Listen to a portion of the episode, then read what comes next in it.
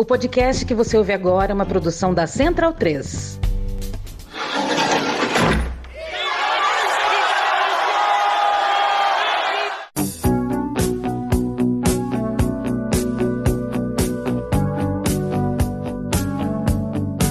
Começa agora a Guilhotina, podcast do Le Monde Diplomatique Brasil. Eu sou Luiz Brasilino e estou aqui com Bianca Pio. E aí, gente, tudo bem? Bom, no episódio de hoje a gente recebe a matemática, filósofa e historiadora Tatiana Roque. Oi, Tatiana, tudo bem? Oi, Luiz. Oi, Bianca. Tudo bem? Tudo bem. Tudo certo por aqui. A Tatiana é professora de matemática, história das ciências e filosofia da Universidade Federal do Rio de Janeiro. Ela é coordenadora do Fórum de Ciência e Cultura da mesma instituição. Seu livro História da Matemática: Uma Visão Crítica, Desfazendo Mitos e Lendas, foi um dos vencedores do Prêmio Jabuti 2013. E a Tatiana está lançando agora o livro O Dia em que Voltamos de Marte, pelo selo Crítica da editora Planeta. Essa obra apresenta quatro quatro séculos de história da ciência, relacionando-a com os fatos políticos, filosóficos e sociais. E é sobre essa obra que a gente vai conversar agora com a Tatiana. Bom, primeiro, obrigada por aceitar nosso convite, Tatiana, e queria começar te perguntando como surgiu a ideia de produzir esse livro e também como é que foi o processo de pesquisa para a escrita.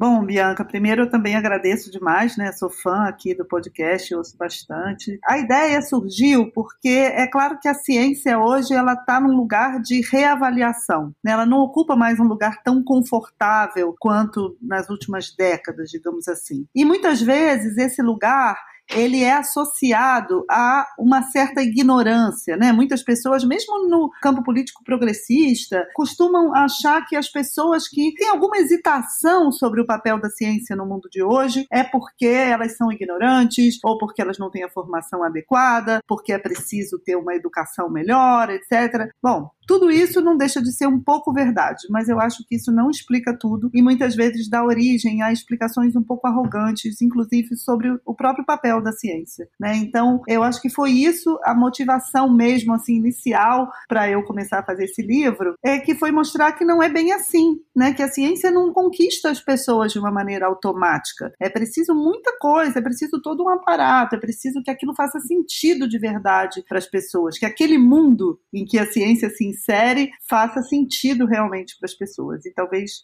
a gente esteja vivendo isso, uma crise de sentido. É, e mostra como isso mudou ao longo do tempo, né, Tatiana? Aí, como a, a Bianca falou no início, o livro apresenta aí quatro séculos de história da ciência.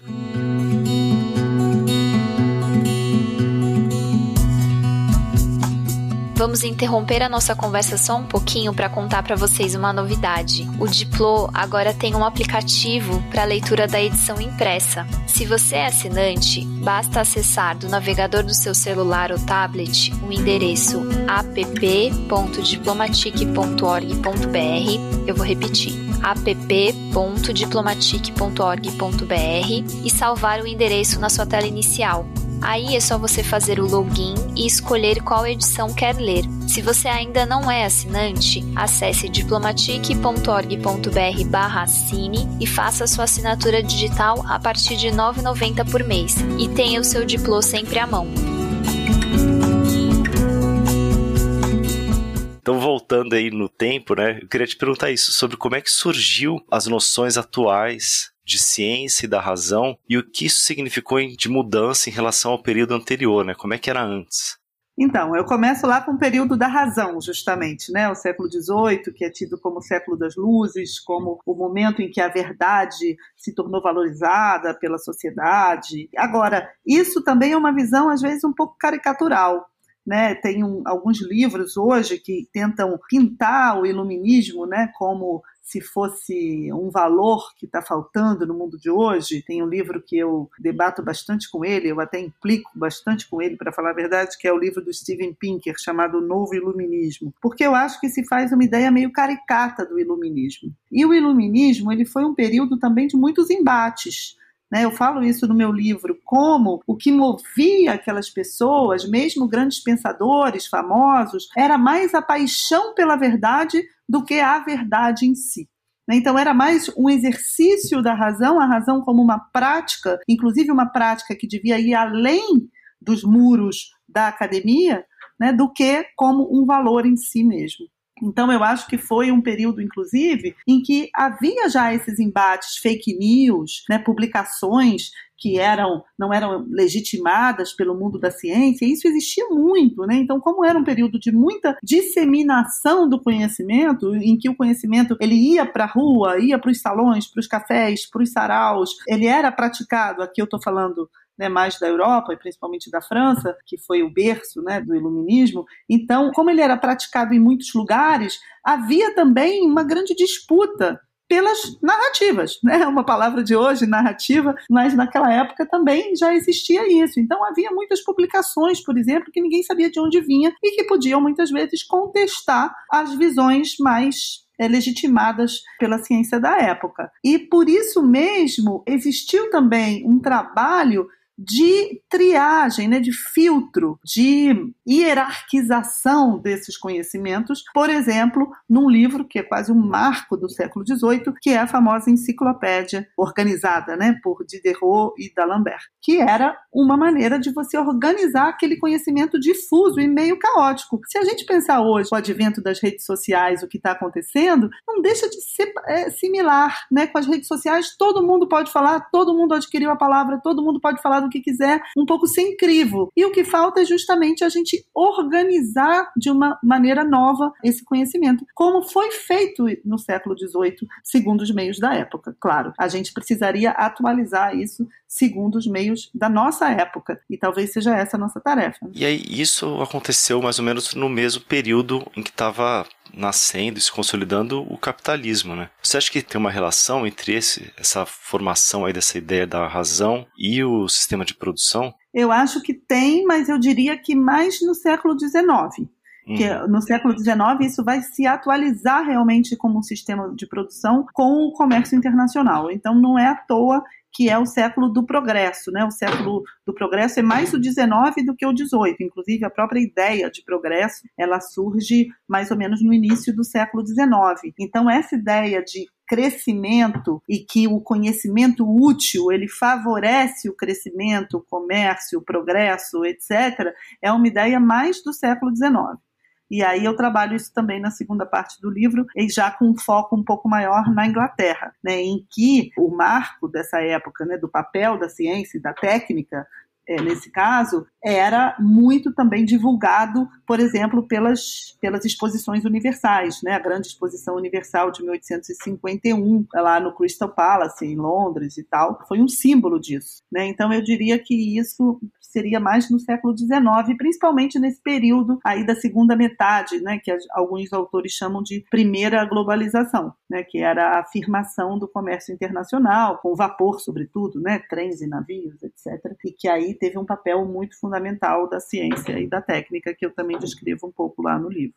Uhum. Tatiana, ainda na primeira parte, você fala uma coisa que para mim foi uma grande novidade, assim, por uma ignorância, que é o papel de Deus na teoria da gravidade do Newton, né? E aí depois você explica como é que a álgebra contribuiu para reduzir né, esse recurso às divindades na hora de explicar os fenômenos naturais. Você podia contar aí para os ouvintes como é que é isso? Em que parte da teoria que o Newton precisava recorrer a, a noções de divindade? Como é que a álgebra ajudou a, a explicar melhor, complementar né, a teoria? Exato, Luiz. Isso aí não é muito conhecido, né? Porque em geral a gente pensa Isaac Newton, né? Nossa, um ícone da ciência. Sim. Mas no momento, na época dele, que ainda era século XVII, justamente era antes, né? Dessa reviravolta aí do século XVIII. Primeiro que o livro dele ele era todo justificado pela geometria, pela geometria euclidiana, sintética, não tinha álgebra. Então, quando a gente fala hoje as leis de Newton, a gente aprende na escola com fórmulas, né? Mas no Newton não tinha nada disso, não tinha fórmula. Era tudo é, geométrica. As justificativas eram todas geométricas. E ele tinha que recorrer à intervenção divina para garantir principalmente a estabilidade do sistema solar. Vou falar um pouquinho sobre isso, que eu adoro esse assunto, foi até o assunto da minha tese de doutorado. Que, bom, a gente sabe que pelas leis de Newton, né, pela lei da chamada atração universal, o que explica o movimento dos planetas em torno do Sol é a lei da gravidade, né, também chamada de atração universal, que diz que os corpos se atraem na razão direta das massas e na razão inversa do quadrado das distâncias. Pois bem, Isso explica, por exemplo, por que a Terra se move em torno do Sol. Né? Mas acontece que essa lei também vale para a atração dos planetas entre eles. Então, a Terra também atrai Marte, Vênus e vice-versa, segundo a mesma lei. Por que essa atração entre os planetas não perturba, portanto, a órbita dos planetas em torno do Sol? Isso poderia acontecer. Esse é o chamado problema da estabilidade do sistema solar, ou seja, não basta explicar por que o sistema solar se move da maneira como ele se move, com os planetas em órbitas elípticas em torno do Sol, etc. Tem que explicar também por que essa atração não perturba essas órbitas de modo a que um dos planetas possa, inclusive, escapar da órbita do Sol, o que seria fatídico, porque se um planeta escapa da órbita do Sol, ele congela, né? ele não tem mais calor. Então é um problema muito importante, esse problema da estabilidade do sistema solar. E o Newton, ele resolve esse problema dessa maneira muito surpreendente. Ele diz que o mesmo Deus todo-poderoso que criou a regularidade do sistema planetário deve intervir de tempos em tempos para recolocar o sistema em ordem. Né? Então é um Deus interventor, é um Deus que alguns na época criticavam Newton, diziam que era um Deus relojoeiro, né? que o relógio ele desacerta e, você, e o Deus precisa ficar lá intervindo para poder acertar o relógio. E essa solução era inaceitável para os padrões do século XVIII, nem tanto pelo fato de recorrer a Deus. Né? Esses cientistas do século XVIII, que eu cito no livro, como D'Alembert, eles acreditavam em Deus, mas eles achavam que o Deus era um Deus que criou o mundo dessa maneira né, que criou o mundo de forma que os planetas se atraiam segundo a lei da gravidade. Mas ele não deve ter que intervir no mundo para garantir a regularidade do movimento. Então era preciso descrever o movimento dos planetas em torno do Sol como consequência única e exclusiva da lei de Newton, da lei da gravidade, da lei da atração universal, eliminando Deus do sistema solar. Então, alguns desses matemáticos do século XVIII, que eu cito lá, por exemplo, Laplace, né, que é um matemático muito importante do século XVIII, inclusive muito poderoso, ele foi ministro de Napoleão, ele dizia isso com todas as letras. É preciso desenvolver uma nova ferramenta matemática, que é a álgebra, para eliminar Deus do sistema solar. Né? A gente não precisa dessa hipótese. Então é essa história que eu conto lá e foi daí que se originou essa área chamada análise matemática, que se tornou muito forte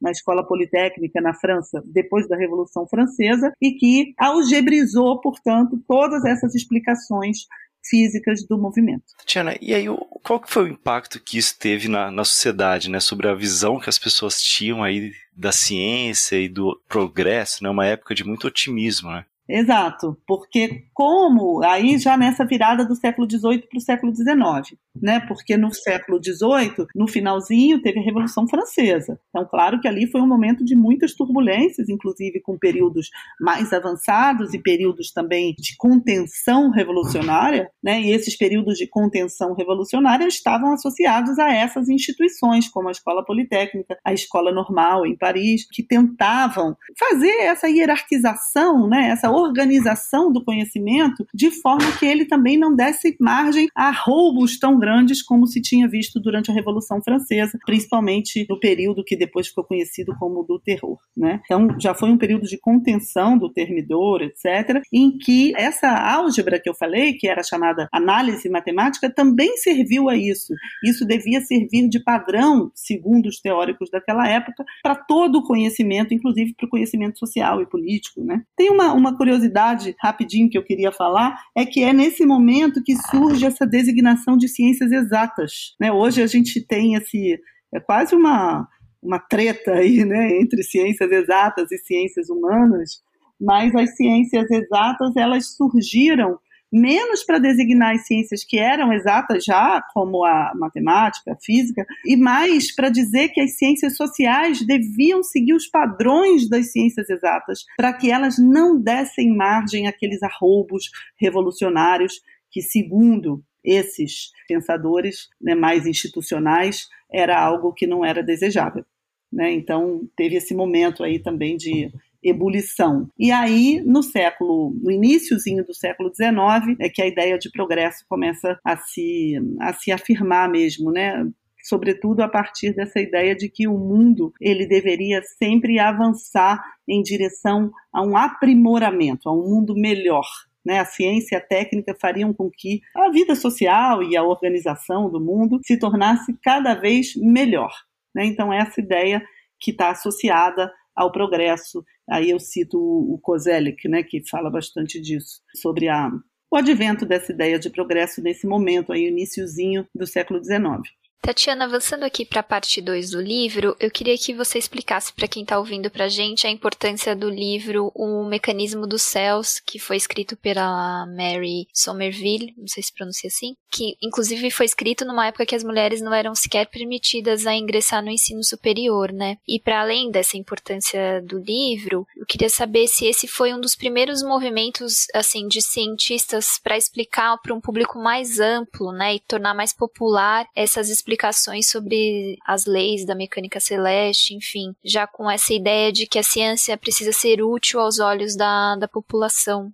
Exatamente, Bianca, você pegou o ponto aí, porque a, eu conto essa história da Mary, né, porque ela é um exemplo muito bom de como era já uma pessoa com muita vocação, com muita habilidade para a ciência, mas que não tinha espaço institucional. Então, ela, ela faz algo nessa fronteira entre a produção de conhecimento e a divulgação científica. Né? O livro da Mary, que ficou muito conhecido na época, chamado Mecanismo dos Céus, era uma maneira de você divulgar para um público mais amplo os novos moldes da mecânica celeste, já baseados nessa unidade trazida pela lei da atração universal, pela lei da gravitação da França para a Inglaterra. Né? Então, na Inglaterra, ela escreve esse livro para tornar esses, isso que seria o padrão dessa nova ciência né, mais conhecido para um público amplo. E isso vai, isso acontece ao mesmo tempo em que ela está lutando ali para ter algum espaço num meio que era um meio completamente dominado por homens. Né? Inclusive, é interessante que ela faz uma visita, eu conto isso lá né, na história da Mary,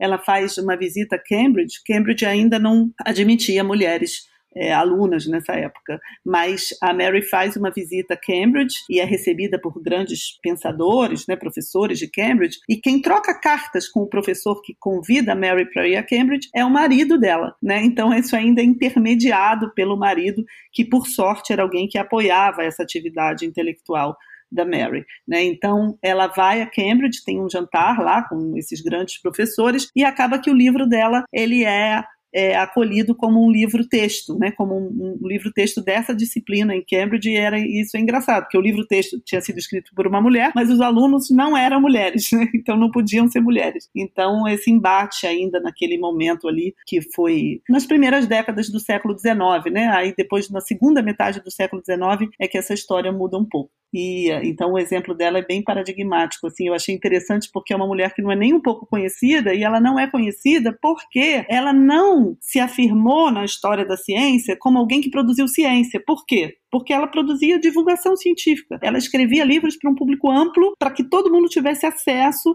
àquela ciência que era a ciência hegemônica, né? a ciência mais poderosa e importante do seu tempo. Então, ela não é reconhecida como cientista por isso, porque ela escrevia livros mais de divulgação, né? que é uma divisão que eu acho que também é um pouco, assim, historicamente datada, né? essa divisão entre cientista e divulgador científico. Sim. Bom, no, no na parte 2 do livro, você também fala um pouco pouco sobre como a sociedade industrial mudou a forma com que as pessoas lidavam com o tempo, né? E cada vez mais se tornou necessário, a ciência precisou dar formas para medir o tempo com um pouco mais de precisão. E aí eu queria que você contasse um pouco pra gente sobre esse processo e falar do papel do observatório de Greenwich nesse, nesse aspecto da medição do tempo. Pois é, e, e, quando você tem um comércio internacional, né, você começa a ter cada vez mais necessidade de padrões é, universais para medir o tempo.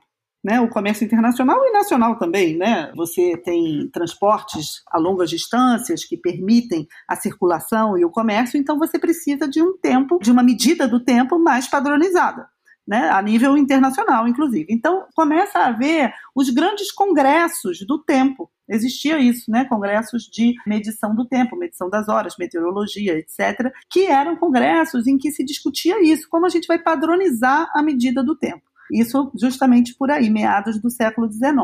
E não à toa, com o grande poderio da Inglaterra na época, a Inglaterra ganhou essa batalha e ficou com a medida zero do tempo, que é o meridiano de Greenwich Né? Então não é à toa que a gente mede até hoje as horas no mundo inteiro a partir do referencial do meridiano de Greenwich. Essa foi uma disputa que a Inglaterra ganhou na época e o Observatório de Greenwich passa então a ser a grande fábrica do tempo. Né? Era ali que se tinham grandes telescópios que se observavam os astros para marcar a hora certa, né, porque era a partir do movimento dos astros, e a partir de Greenwich, então, havia essa, essa difusão da hora certa, né, do tempo de Greenwich para outros locais, por exemplo, as estações. Até hoje a gente vê na Europa aquelas grandes estações de trem com aqueles grandes relógios, né? Isso é dessa época, assim como o Big, o Big Bang, né? Também é dessa época. Então é nessa época que você tem essa precisão, né? A hora certa como um valor e isso você depende dos observatórios. As grandes instituições científicas do século XIX são os observatórios astronômicos, justamente porque eles permitem o desenvolvimento dessas tecnologias que permitem observar os céus, prever a passagem dos astros, marcar a hora certa e desenvolver várias tecnologias a partir daí, como, por exemplo, a meteorologia, o telégrafo, todas essas eram tecnologias chamadas tecnologias do observatório. Uhum. E eu queria que você falasse também um pouco pra gente sobre. Você já citou, né, a grande exposição universal que aconteceu na, na Inglaterra. É, foi 1852? 1851. 51. E eu queria que você falasse sobre a importância dessa exposição e o papel que a ciência teve nesse período para convencer a sociedade, enfim, de um futuro melhor, dessa ideia de progresso, né? Que acho que você mencionou numa resposta anterior para o Luiz, mas acho que seria importante contextualizar aqui o quanto a ciência apoiou essa busca de progresso, enfim, futuro, futuro melhor e, e etc. Exato, era um momento em que, não à toa, né, a Inglaterra estava saindo também de um momento ruim socialmente, momento de fome, e a, a Rainha Vitória e o Príncipe Albert, que era o grande curador, digamos assim, dessa exposição, eles usam aquilo como uma maneira de trazer uma esperança, né? De dizer, não, gente, a gente está saindo de um momento difícil, mas agora a Inglaterra vai entrar nos eixos pelo comércio internacional,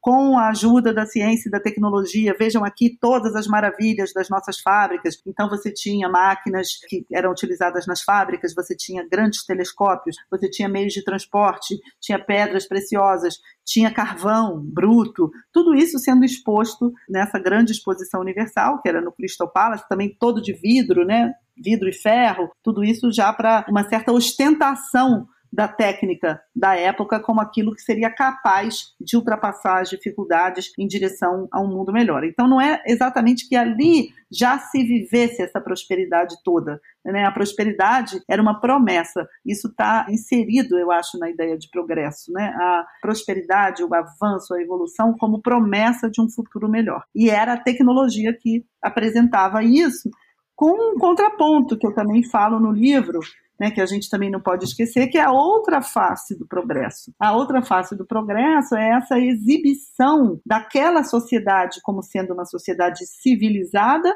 justamente porque dominava a técnica, desenvolvia a ciência, em contraste com outras sociedades que eram então exibidas como incivilizadas, como primitivas. Né? Então é muito aterrorizante, até meio assustador, que nessa exposição universal se exibissem todas essas maravilhas da técnica ao lado de, por exemplo, dois peles vermelhas ao vivo, trazidos dos Estados Unidos, né, indígenas, para mostrar, e outros, e, e, pessoas, escravos, inclusive, imagens, pessoas eh, indígenas que eram serviçais, trabalhando para né, aquela sociedade ali, e que isso tudo era exibido como um contraponto né? Era como se estivessem dizendo assim: vejam só as maravilhas que o progresso vai trazer para as sociedades civilizadas, para que a gente não seja como esses povos aí, primitivos, incivilizados, selvagens. Né? Então isso também era exibido lá na exposição, que é uma coisa bem assustadora, assim, se a gente pensar hoje, né? Eram exibidos quase como animais, assim, em jaulas. É bem terrível essa história. Lendo essa história na, no livro, pensei muito na eugenia, né? Que era tido como uma ciência nessa época, né? Exatamente. A eugenia era muito difundida na época, inclusive com um apoio em teóricos muito poderosos, né? Um dos mais conhecidos, aí, tinha o darwinismo social, né? O Spencer, etc. Agora, tem uma polêmica que eu vou lançar aqui, uma sementinha dessa polêmica, que é sobre o próprio Darwin, né? O próprio Darwin, ele normalmente ele é tido como um pensador cuja teoria teria sido utilizada, né, mal utilizada pelo darwinismo social. Mas se a gente pegar a obra do Darwin, principalmente o livro A Origem do Homem, não a origem das espécies, a origem do homem, e algumas cartas também, eu até cito um pouco no meu livro, hoje em dia tem trabalhos sobre isso. A gente vê ali também alguns indícios dessa comparação entre povos mais civilizados e povos menos civilizados, como se houvesse uma direção de evolução que atrelasse a, os povos tidos como incivilizados a evoluírem em direção a povos mais civilizados. Entende? Esses mais civilizados, não à toa, eram europeus. Né? Então, assim, é claro que é importante a gente inserir esses pensadores como pensadores da sua época, claro, né? Não se trata de modo algum de cancelar o Darwin, de modo algum. né? O Darwin tem toda a sua importância e defenderei com unhas e dentes a teoria da evolução contra o criacionismo sempre que for preciso. Mas, como um homem de sua época, a gente identifica sim alguns indícios no próprio, nos próprios escritos do Darwin dessa contraposição entre incivilizados e civilizados, né, que é algo que estava na base da eugenia e do racismo também, né? Uhum. Tatiana, como a gente estava falando aí, essa era uma época marcada por uma visão né, de que a ciência, a tecnologia produziriam um futuro melhor. E aí teve um, o episódio da Segunda Guerra, do final da Segunda Guerra Mundial, que foi né, o lançamento das bombas atômicas em Hiroshima e Nagasaki. Esse foi o episódio assim que, que marcou uma, uma divisão, ou pelo menos um primeiro momento onde as pessoas da ciência pararam para pensar que ela poderia não ser se positiva naturalmente, né, inevitavelmente positiva? Certamente. Esse momento, né, do final da Segunda Guerra Mundial, foi um momento inigualável sobre as hesitações que começaram a existir quanto ao papel da ciência e da tecnologia na sociedade. Né, eu acho que ficou muito evidente para todo mundo que a tecnologia também poderia ter esse papel simplesmente de extinguir a humanidade. Né? E eu acho que a partir dali vários cientistas se arrependeram, como o próprio Einstein. Né? O Einstein ele tinha assinado uma carta para o Franklin Roosevelt aconselhando a fabricação da bomba atômica e ele depois diz que se arrependeu. Isso saiu em todos os jornais, foi uma coisa bastante conhecida. Então, eu acho que a partir daí começou a haver uma contestação desse papel da tecnologia apenas como sinônimo de avanço, de evolução, de prosperidade e também que passava a ser vista também a partir do risco. Né? Então, acho que o risco da ciência e da tecnologia é que ficou mais evidente nesse momento. E dentro da ciência, né, entre os próprios cientistas, havia muita polêmica sobre isso. O próprio físico que foi fundamental na fabricação da bomba atômica, que era uma grande liderança lá em Los Alamos, né, no, no projeto Manhattan, que era o Oppenheimer, se insistiu muito para que o Oppenheimer Oppenheimer continuasse, porque depois disso tudo eles ainda fabricaram outra bomba, pior ainda, que era a bomba H, né? Então se insistiu muito para que o Oppenheimer continuasse nesse projeto da bomba H. Ele não quis, ele se negou, ele mudou bastante de posição nesse meio tempo e acabou sendo vítima do macartismo. Né, acabou sendo acusado de comunista simplesmente porque ele não queria colaborar com o governo. Ainda tinha isso. Então, era um momento realmente tenso em relação a esse papel dos cientistas nos empreendimentos militares, né? já era a época da Guerra Fria, né? não esqueçamos que o lançamento da bomba atômica é visto como muitos historiadores como o primeiro ato da Guerra Fria. Né? Não o último ato da Segunda Guerra, e sim o primeiro ato da Guerra Fria. Então, nesse contexto, era um contexto muito tenso em que havia também muitas disputas dentro da comunidade científica sobre esse papel. A questão era a seguinte: será que a ciência que se produz é neutra e o problema é a utilização que é feita pelos políticos? Ou há realmente uma participação, uma colaboração dos próprios cientistas quando eles se engajam em projetos que têm evidentes fins políticos, como é o caso da produção da bomba atômica. Esse era o grande debate. Né? A ciência é neutra ou não? Ou ela já é influenciada por objetivos políticos? Eu acho que esse debate é bem dessa época sabe? E aí, por outro lado, também havia grupos de cientistas pacifistas que eram completamente contrários a esse projeto, como, por exemplo, os que se organizaram na conferência de Pugwash, né? Então, você tinha muita disputa política dentro do próprio meio da ciência. nesse momento. Aí, Tatiana, acho que dentro, dentro desse debate tinha um, tem um argumento que eu acho muito interessante, que é a noção da inevitabilidade do progresso científico, né? De, a discussão de que os, alguns cientistas né, levantavam de que assim, ah, a gente contribuiu aqui na produção da, da bomba atômica, mas porque ela seria produzida de qualquer jeito. O que, que você acha desse debate, dessa, dessa questão? Pois é, isso me impressiona um pouco, que até hoje eu acho que algumas pessoas fazem o debate nesses termos, uhum, mas fácil. isso deriva, é, é, isso é decorrente, na minha visão, de uma certa insensibilidade histórica, sabe? E até de falta de conhecimento histórico mesmo. Porque, com os arquivos secretos desse período abertos um pouco mais tarde, acho que foi nos anos 80, 90, por aí, a historiografia ela reavaliou completamente todos esses fatos que aconteceram no pós-guerra, né, no imediato pós-guerra.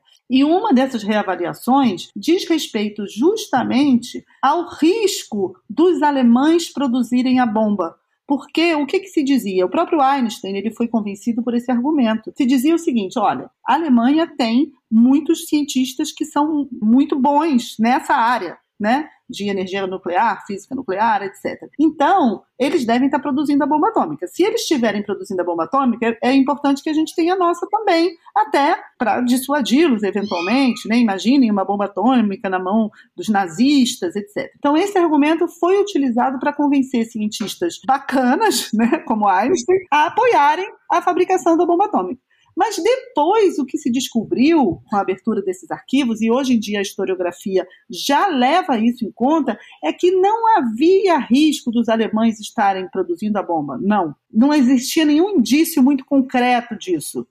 Isso foi muito mais um argumento utilizado para convencer cientistas a participarem do projeto Manhattan entendeu? Então era coisa era meio de trás para frente, sabe? Não é bem que existisse essa inevitabilidade. A inevitabilidade era usada como argumento para convencer os cientistas a participarem do projeto, assim como a neutralidade, que foi também utilizada como argumento depois para os cientistas se desculparem, né? Ou pelo menos tentarem liberar um pouquinho a consciência de terem participado daquilo, né? Então tudo isso, essas ideias de inevitabilidade, neutralidade, são ideias normalmente associadas à ciência, mas elas têm uma historicidade, elas foram produzidas em certos momentos históricos. Elas se tornaram atributo da ciência em momentos históricos determinados. Então, eu acho que ver isso como um atributo universal e atemporal da ciência é falta de sensibilidade histórica.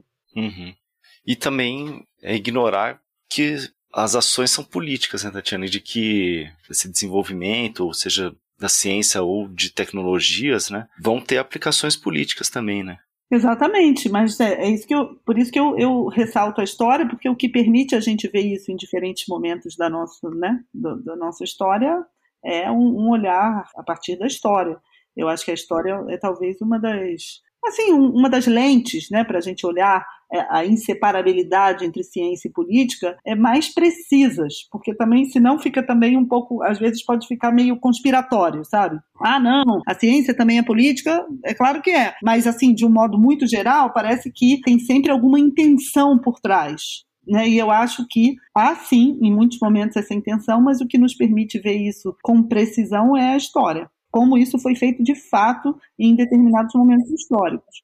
E é curioso, Tatiana, que a partir aí da segunda, da, é, depois da Segunda Guerra Mundial e durante a Guerra Fria, a guerra, né, a ciência militar passou a ser meio que o motor do desenvolvimento tecnológico, ao contrário do que aconteceu, por exemplo, com a história da bomba atômica, né, que foi, uma, né, foi a partir de uma pesquisa científica que não tinha essa, esse objetivo, acabou sendo um efeito, não sei se posso colocar nesses termos, sei lá, um efeito colateral. E aí depois, a partir da Segunda Guerra, ou na, na Guerra Fria, é que o desenvolvimento tecnológico focado para o avanço militar acabou dando outras aplicações que foram sendo utilizadas na sociedade, né?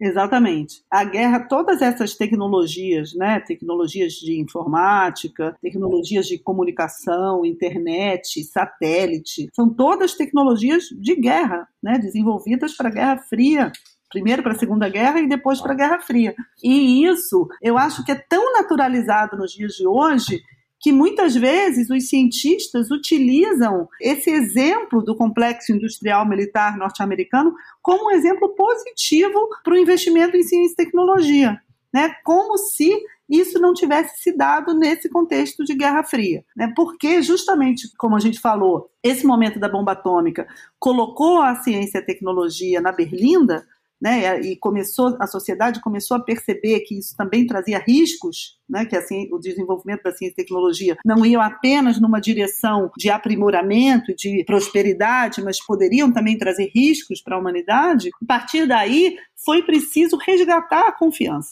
E uma série de iniciativas ajudaram a resgatar a confiança, uma delas a corrida espacial, que está completamente inscrita na lógica da Guerra Fria. Né? Então, a partir dos satélites, primeiro, né, o lançamento do Sputnik em 1957, a União Soviética saiu na frente, e não à toa os Estados Unidos depois correram atrás com a missão Apollo, né, para levar o homem à Lua e trazê-lo de volta a salvo, como diz o Kennedy. É justamente isso é que a ciência e a tecnologia permitiriam. E esse processo, eu acho que essa é uma parte mais esquecida, esse processo da corrida espacial ajudou a recuperar a confiança que havia sido questionada no imediato pós-guerra. Então a confiança foi sendo restaurada, não à toa o pouso do homem à lua foi aquele evento, né, sensacional, transmitido pela televisão, pop, né, que eu acho que é um marco desse resgate da confiança na ciência e na tecnologia. Por outro lado, havia também discordâncias, antagonismos, conflitos em relação a isso, principalmente com a guerra do Vietnã, né, e a utilização também absurda, terrível, cruel que foi feita da ciência e da tecnologia na guerra do Vietnã e isso vinha sendo já apontado pelos movimentos contra a guerra do Vietnã, pela contracultura e etc. Né? Então, o papel da ciência e da tecnologia estava no centro desses embates que eram os embates políticos mais importantes desse momento aí, né? Aí já falando dos anos 60, final dos anos 60. Uhum. No entanto, esse projeto espacial, essa corrida espacial, ela, sof... ela, diminuiu né, de importância a partir dos anos 70, né, Tatiana? Por que, que isso aconteceu? Também por isso né? Porque aquele movimento de contestação do final dos anos 60, principalmente com a guerra do Vietnã, ele ganhou o mundo, né? Os movimentos de maio de 68, os movimentos ecológicos que surgiram também naquele momento, e tudo isso gerou uma certa consciência social de que os investimentos eles deveriam se voltar para a terra. Aqueles investimentos vultosos, enormes que se faziam para a corrida espacial deveriam ser investidos na melhoria das condições sociais né, que estavam muito ruins e que isso estava gerando muita contestação, muitas manifestações. E é muito simbólico, né, eu conto esse episódio do meu livro, é muito simbólico que no dia do lançamento da Apollo houvesse uma manifestação do movimento negro por ações afirmativas, o movimento pelos pobres, lá com os companheiros do Martin Luther King, que já tinha falecido, mas era o pessoal que tinha feito os movimentos pelas ações afirmativas junto com ele, que estavam lá dizendo isso, né, dizendo para a NASA, olhem aqui, esse dinheiro todo que vocês estão investindo para mandar o homem à Lua, seria importante que vocês investissem também para melhorar as condições de vida dos mais pobres, dos negros, né, das pessoas que estão aqui na Terra sofrendo as consequências das desigualdades, etc. Então, eu acho que isso é simbólico, mas esse movimento foi bem mais amplo e isso acabou tendo consequências no estabelecimento de prioridades de investimentos. Então, os investimentos eles deixaram de ser por esses essas iniciativas ostentatórias, né, mais simbólicas, que tinham muita importância na Guerra Fria, né, de mostrar superioridade tecnológica, quem leva primeiro o homem à Lua, etc., para se tornar mais dedicados à melhoria das condições de vida concretas. Né? Então, isso, inclusive, é um momento que eu falo lá no livro que a NASA se volta para a Terra, né, um movimento de pouso na Terra, down to earth, alguns historiadores chamam, né, que tem a ver com o nome do livro. Aí finalmente é, explicando o nome do livro. Aí esse momento seria o dia, dia que voltamos da Lua, né? É, pois é, mas mais ou menos. Aí eu vou explicar então agora o nome do livro.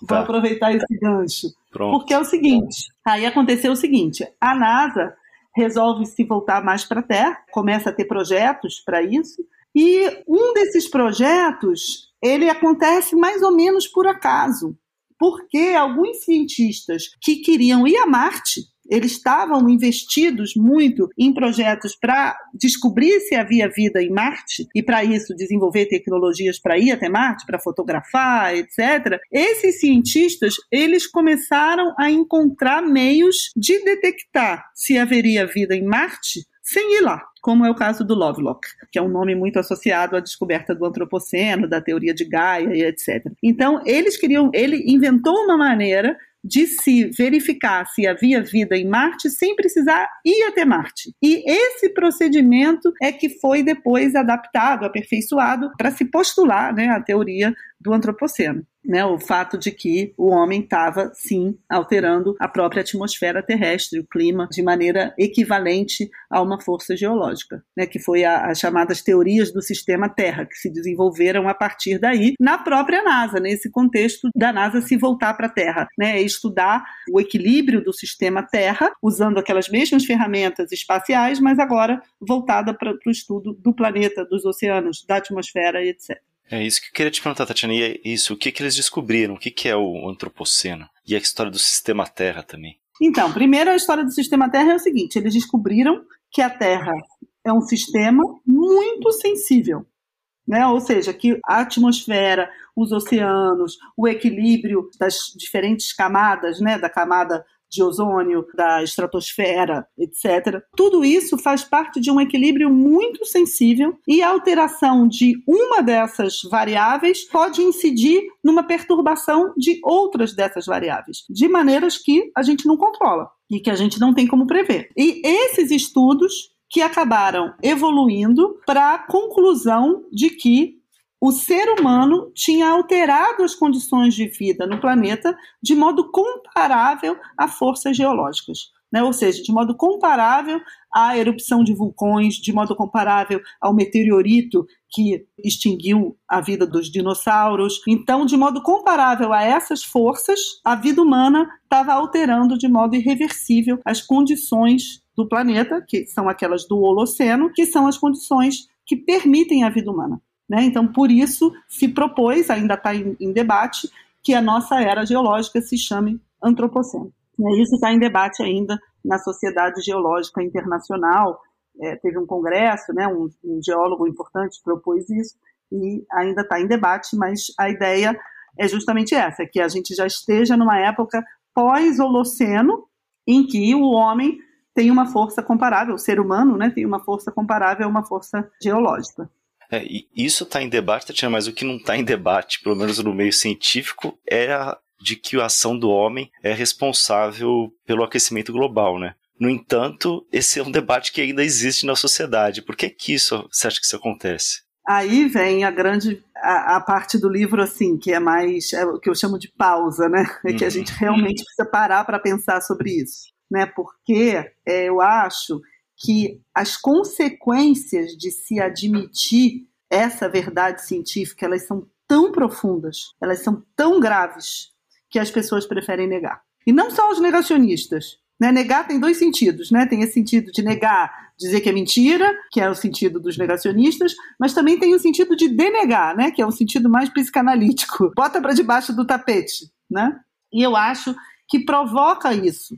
Né? É, muito, é, é, muito grave, assim, é muito grande você pensar que a gente está alterando as condições de vida no planeta de forma que estejamos sob risco de extinção da vida humana. É muito grave, né? Eu até, assim, fico até meio emocionada ao falar disso. Tem uma parte do livro que, a dedicatória do livro, que é para o meu filho, né? Ela fala um pouco disso, para o meu filho e toda a geração, todo mundo que tem filho, eu acho que fica um pouco abalado por esse por essa visão, né?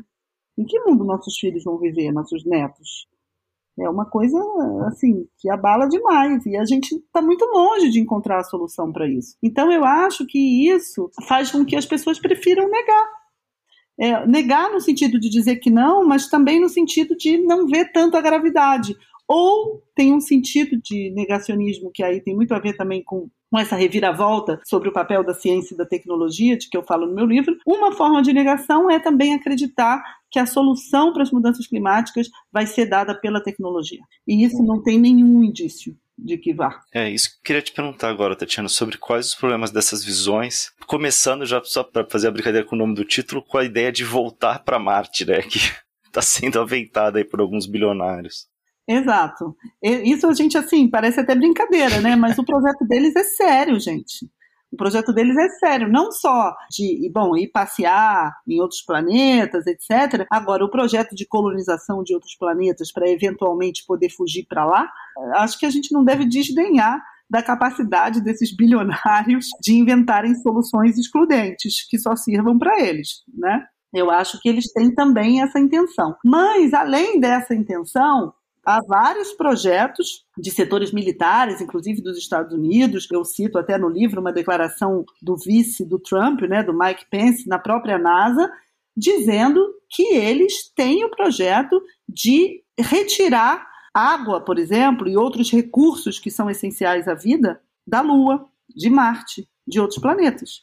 Né? Então, esgotados os recursos naturais aqui na Terra, você teria essa saída de explorar recursos naturais de outro planeta, como, por exemplo, a água. Né? Toda a parte sul da Lua, que é uma parte congelada, poderia ser utilizada como fonte de água, para depois que a gente acabasse com a nossa água. É isso. Está implícito, mas bom, é um pouco isso, né? Ou seja, essas saídas, e, e, o Mike Pence diz isso com todas as letras. Ele fala assim: o que está em jogo é que quem chegar lá primeiro é dono. Né? Quem é que é dono da Lua? Então ele diz isso, ele fala quem chegar primeiro. Então por isso que a gente precisa ir lá logo, explorar. Eles falam isso. Né? O projeto do Trump, a questão espacial no projeto do Trump era muito preponderante. Não é à toa. Então esses caras têm realmente, eu acho que eles obviamente não acreditam que a solução vai ser encontrada na Terra, né? E eles querem se safar de alguma forma. É a teoria do bote salva-vidas, né? Então, cada um bota o seu bote salva-vidas e vai fugir para alguma coisa em que ele consiga se safar. Eu acho que, inclusive, a ascensão da extrema-direita tem muito a ver com esse movimento, sabe?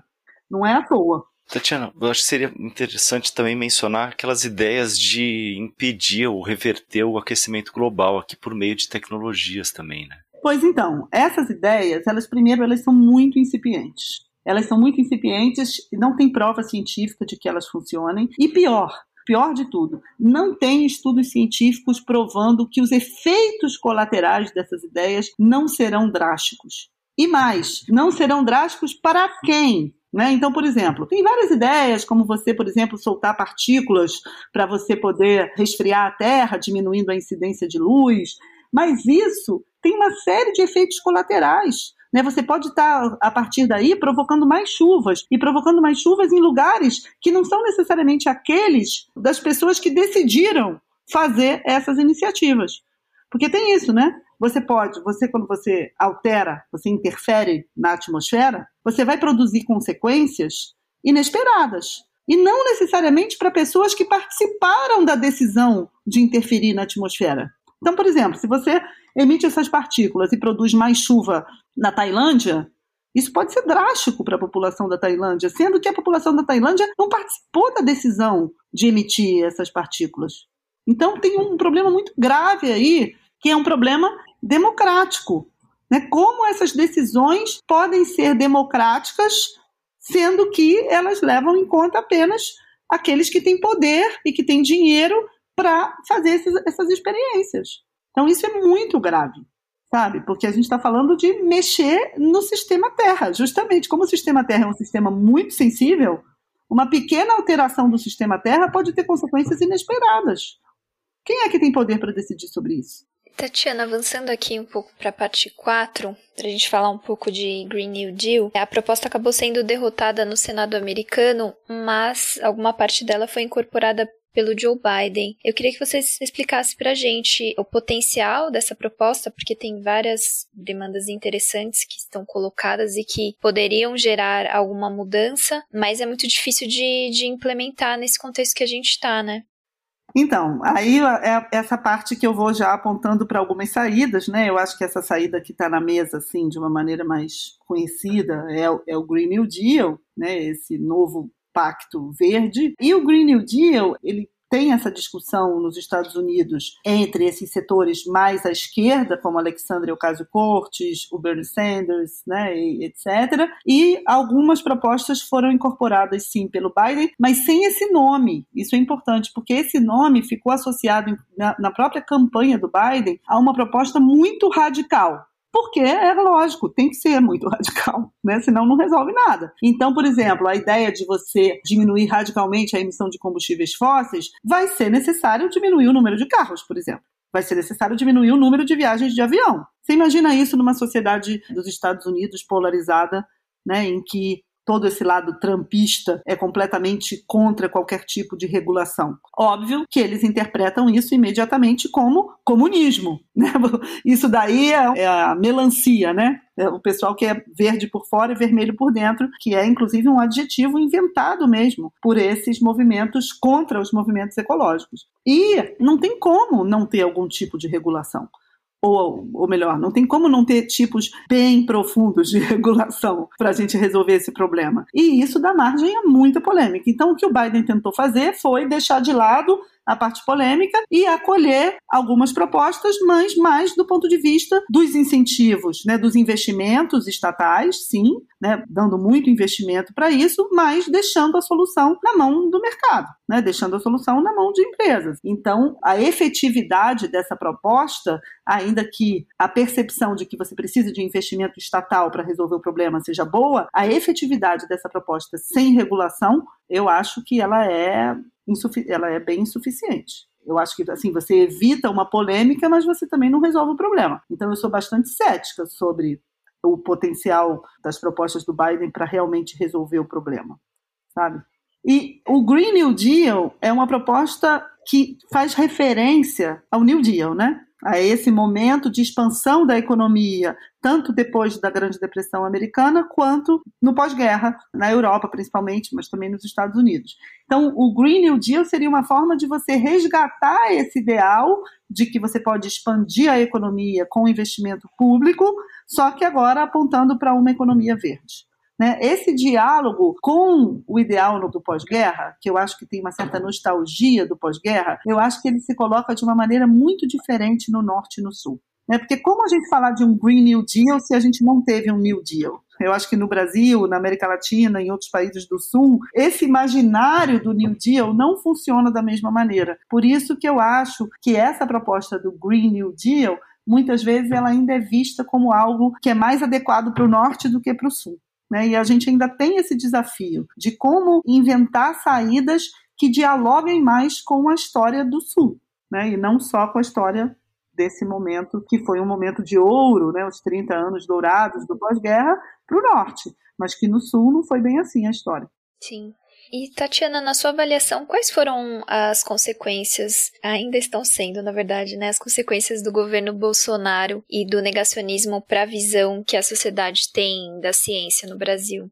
Olha, isso aí é realmente uma catástrofe, né? Porque é, uma coisa é as pessoas estarem hesitando sobre as melhorias, as vantagens né, que a ciência e a tecnologia podem trazer para as suas vidas. Isso eu acho que existe uma hesitação mesmo no mundo inteiro. A extrema direita, eu acho que ela se apropria de uma, dessa hesitação que existe sobre a ciência para projetos que são completamente políticos e ideológicos. Né? Então, são projetos para favorecer poucos, para fortalecer alguns grupos, que são esses grupos negacionistas, que são contra qualquer tipo de regulação, que favorece esse discurso libertarianista, né, anarcocapitalista, enfim, dessa noção muito individualista de liberdade, né, como a gente viu agora esse, essa frase aterrorizante do Queiroga, né, às vezes é melhor perder a vida do que perder a liberdade, uma coisa completamente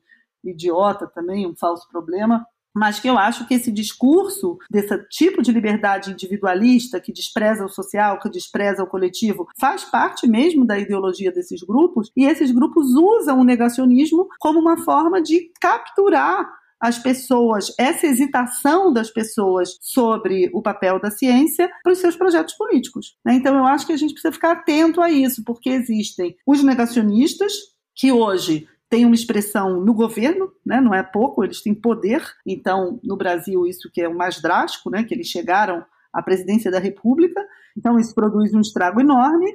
Mas existe, eu acho que a gente precisa ficar muito atento a isso, principalmente o campo progressista, a esquerda. Existem os nem-nem, né? Essas pessoas que estão no meio e essas pessoas elas estão realmente perdidas. Elas não são negacionistas, mas elas têm dúvidas sobre o papel da ciência. Não sobre a verdade da ciência, mas sobre o fato de que a ciência possa realmente resolver os problemas que a humanidade está enfrentando hoje. Afinal de contas, a gente tem, por exemplo, no mundo do trabalho. No mundo do trabalho, a ciência e a tecnologia não trazem apenas benefícios elas também roubam os empregos das pessoas. Então é natural que as pessoas tenham hesitações sobre os benefícios que a ciência e a tecnologia podem trazer para as suas vidas. Isso é uma coisa. Outra coisa são movimentos negacionistas que eu acho que usam dessa hesitação, se aproveitam dessa hesitação para fortalecer então os seus projetos políticos negacionistas. Eu acho que é isso que está acontecendo no Brasil. É um pouco esse. Falando do campo progressista, esses nem nem um pouco aparecem no, no próprio movimento ambientalista, né, Tatiana? Movimentos que não contestam o sistema atual né, de produção na hora de propor caminhos para enfrentar o aquecimento, né? É, isso está ficando bem óbvio, eu acho, nas COPs, né? Com todos os avanços que se possa ter, é claro que é importante ter organismos multilaterais, porque a gente vai precisar de regulações a nível internacional, etc. Eu acho que hoje em dia esse modelo das conferências está se mostrando bastante insuficiente diante dos desafios que a gente tem. E justamente por isso, né? Porque se procura resolver o problema a partir de incentivo a determinados modelos de negócios, né? Há compromissos nacionais que são frouxos, que não tem nenhuma regulação, fiscalização, etc., e que acabam deixando, portanto, nas mãos do mercado a solução para esse problema. Né? Você busca dar incentivos, exigir contrapartidas, etc. Tudo bem, é interessante, mas eu acho muito difícil que isso produza realmente soluções à altura do tamanho do desafio, né? Ou seja, se você não tiver soluções que realmente consigam fazer mudanças profundas na política e na economia, e aí a gente vai sim chegar a afetar a organização dos meios de produção capitalista, não tem como, né? Resolver esse problema dentro do capitalismo vai ser quase impossível. Então eu acho que a gente agora está chegando nesse limite, sabe? É, o que não quer dizer que a gente vá resolver o problema para melhor, mas para mim esse limite está ficando cada vez mais evidente, realmente. Tiana, para a gente encerrar, eu queria te perguntar qual que pode ser a contribuição do Brasil, né, especificamente, pensando nessa questão do, do um Green New Deal para um sul global e imaginando também, claro, não estou falando nesse cenário atual de governo Bolsonaro, mas de forma mais médio e longo prazo, como é que o Brasil poderia contribuir para enfrentar o aquecimento? Essa é a grande pergunta, né? O Brasil é um país muito simbólico para isso, porque tem a Amazônia, né? Porque tem essa floresta aí que é fundamental, não vai combater o aquecimento global sem preservar a Amazônia. E eu, o desafio que a gente tem é aprender como as formas de vida desses povos, mas também de populações espalhadas pelo país inteiro que conseguem ter uma outra relação com a natureza podem dar origem a uma outra organização social, a uma outra economia. Eu acho que esse é nosso grande desafio hoje, né? Como a gente pode ter projetos locais de desenvolvimento local, de outros arranjos produtivos, para que a gente consiga ter uma economia mais local e que tenha uma relação com a terra, com a natureza, com as formas de produção, que leve em conta esses desafios, tanto da biodiversidade quanto do aquecimento global e do clima, etc. Eu acho que como a gente consegue, hoje, por exemplo, tem várias iniciativas, como essas iniciativas de você poder produzir na floresta, deixando a floresta em pé e os rios correndo, né? Como você produz sem desmatar, com tecnologias, e você pode, por exemplo, tem extração de produtos que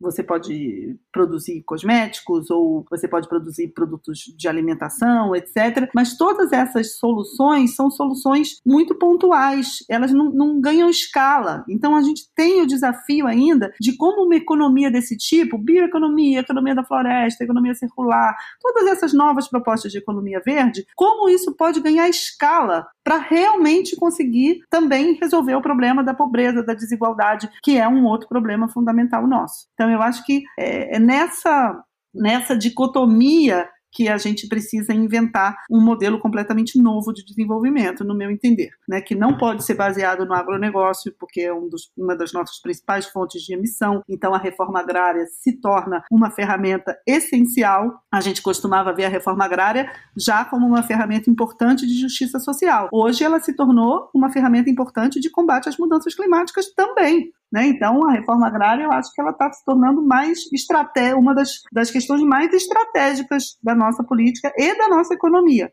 Né, para você conseguir ter outro modelo de produção com agricultura familiar, agroecologia, a questão da comida, da alimentação, soberania alimentar. Eu acho que tudo isso se torna muito estratégico para um novo modelo de desenvolvimento hoje, e o Brasil tem muita tradição disso. O Brasil tem tradição tanto de esses modos de produção e movimentos que trabalham sobre isso, como o MST, por exemplo, né? Só que isso é muito se coloca assim num, num nível um pouco de experimentação, num nível pequeno, num nível local, num nível de é, resistência.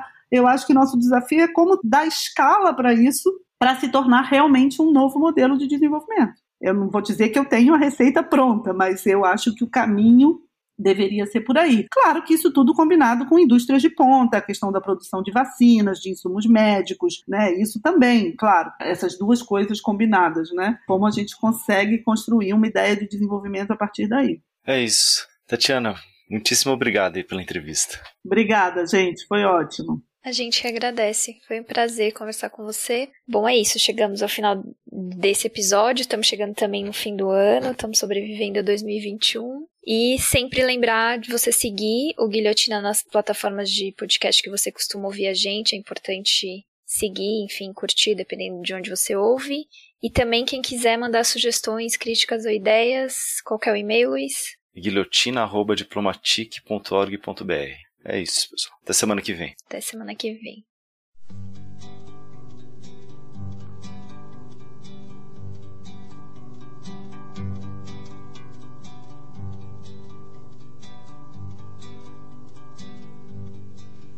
Quando eu me encontrava preso na cela de uma cadeia, foi que eu vi pela primeira vez as tais fotografias em que apareces inteira, porém lá não estavas nua e sim coberta de nuvens terra, terra. Por mais distante, o errante navegante, quem jamais te esqueceria.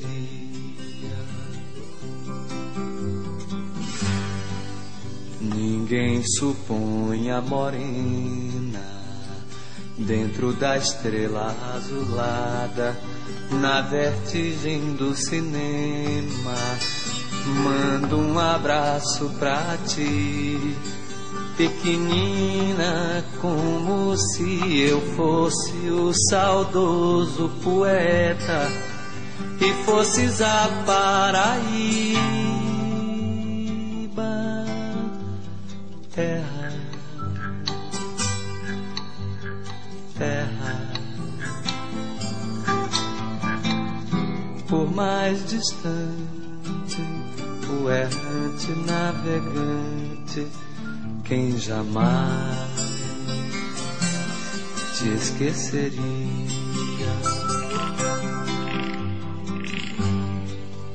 Eu estou apaixonado por uma menina terra signo de elemento terra, do mar se diz terra vista, terra para o pé firmeza, terra para a mão carícia, outros astros lhe são guia, terra,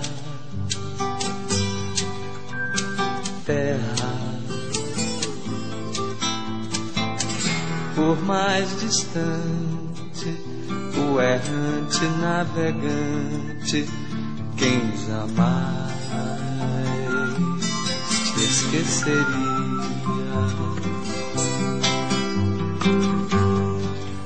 Eu sou um leão de fogo, sem ti me consumiria a mim mesmo eternamente e de nada valeria acontecer de eu ser gente e gente é outra alegria diferente das estrelas.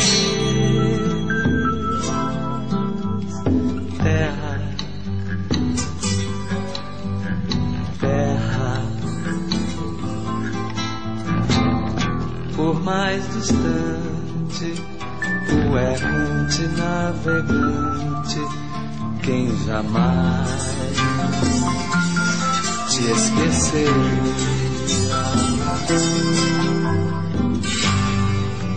De onde nem tempo nem espaço, que a força mande coragem pra gente te dar carinho durante toda a viagem que realizas no nada, através do qual carregas o nome da tua carne.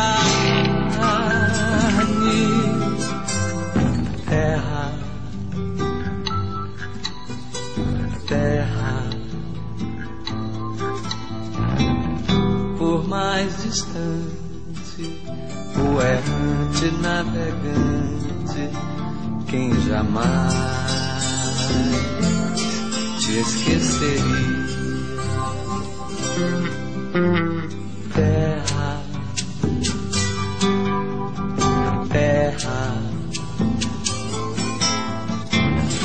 por mais distante, o errante navegante, quem jamais te esqueceria.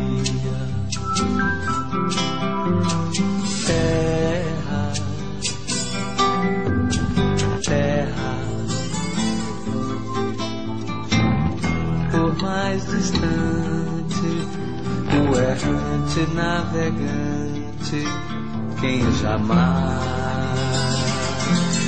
te esqueceria.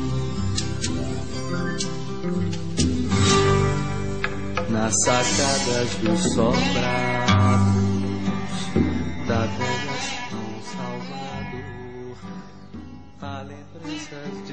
O Guilhotina é um podcast do Le Monde Diplomatique Brasil. O roteiro, a produção e a apresentação é de Bianca Pio e Luiz Brasilino. Edição de Domênica Mendes. Apoio técnico Central 3.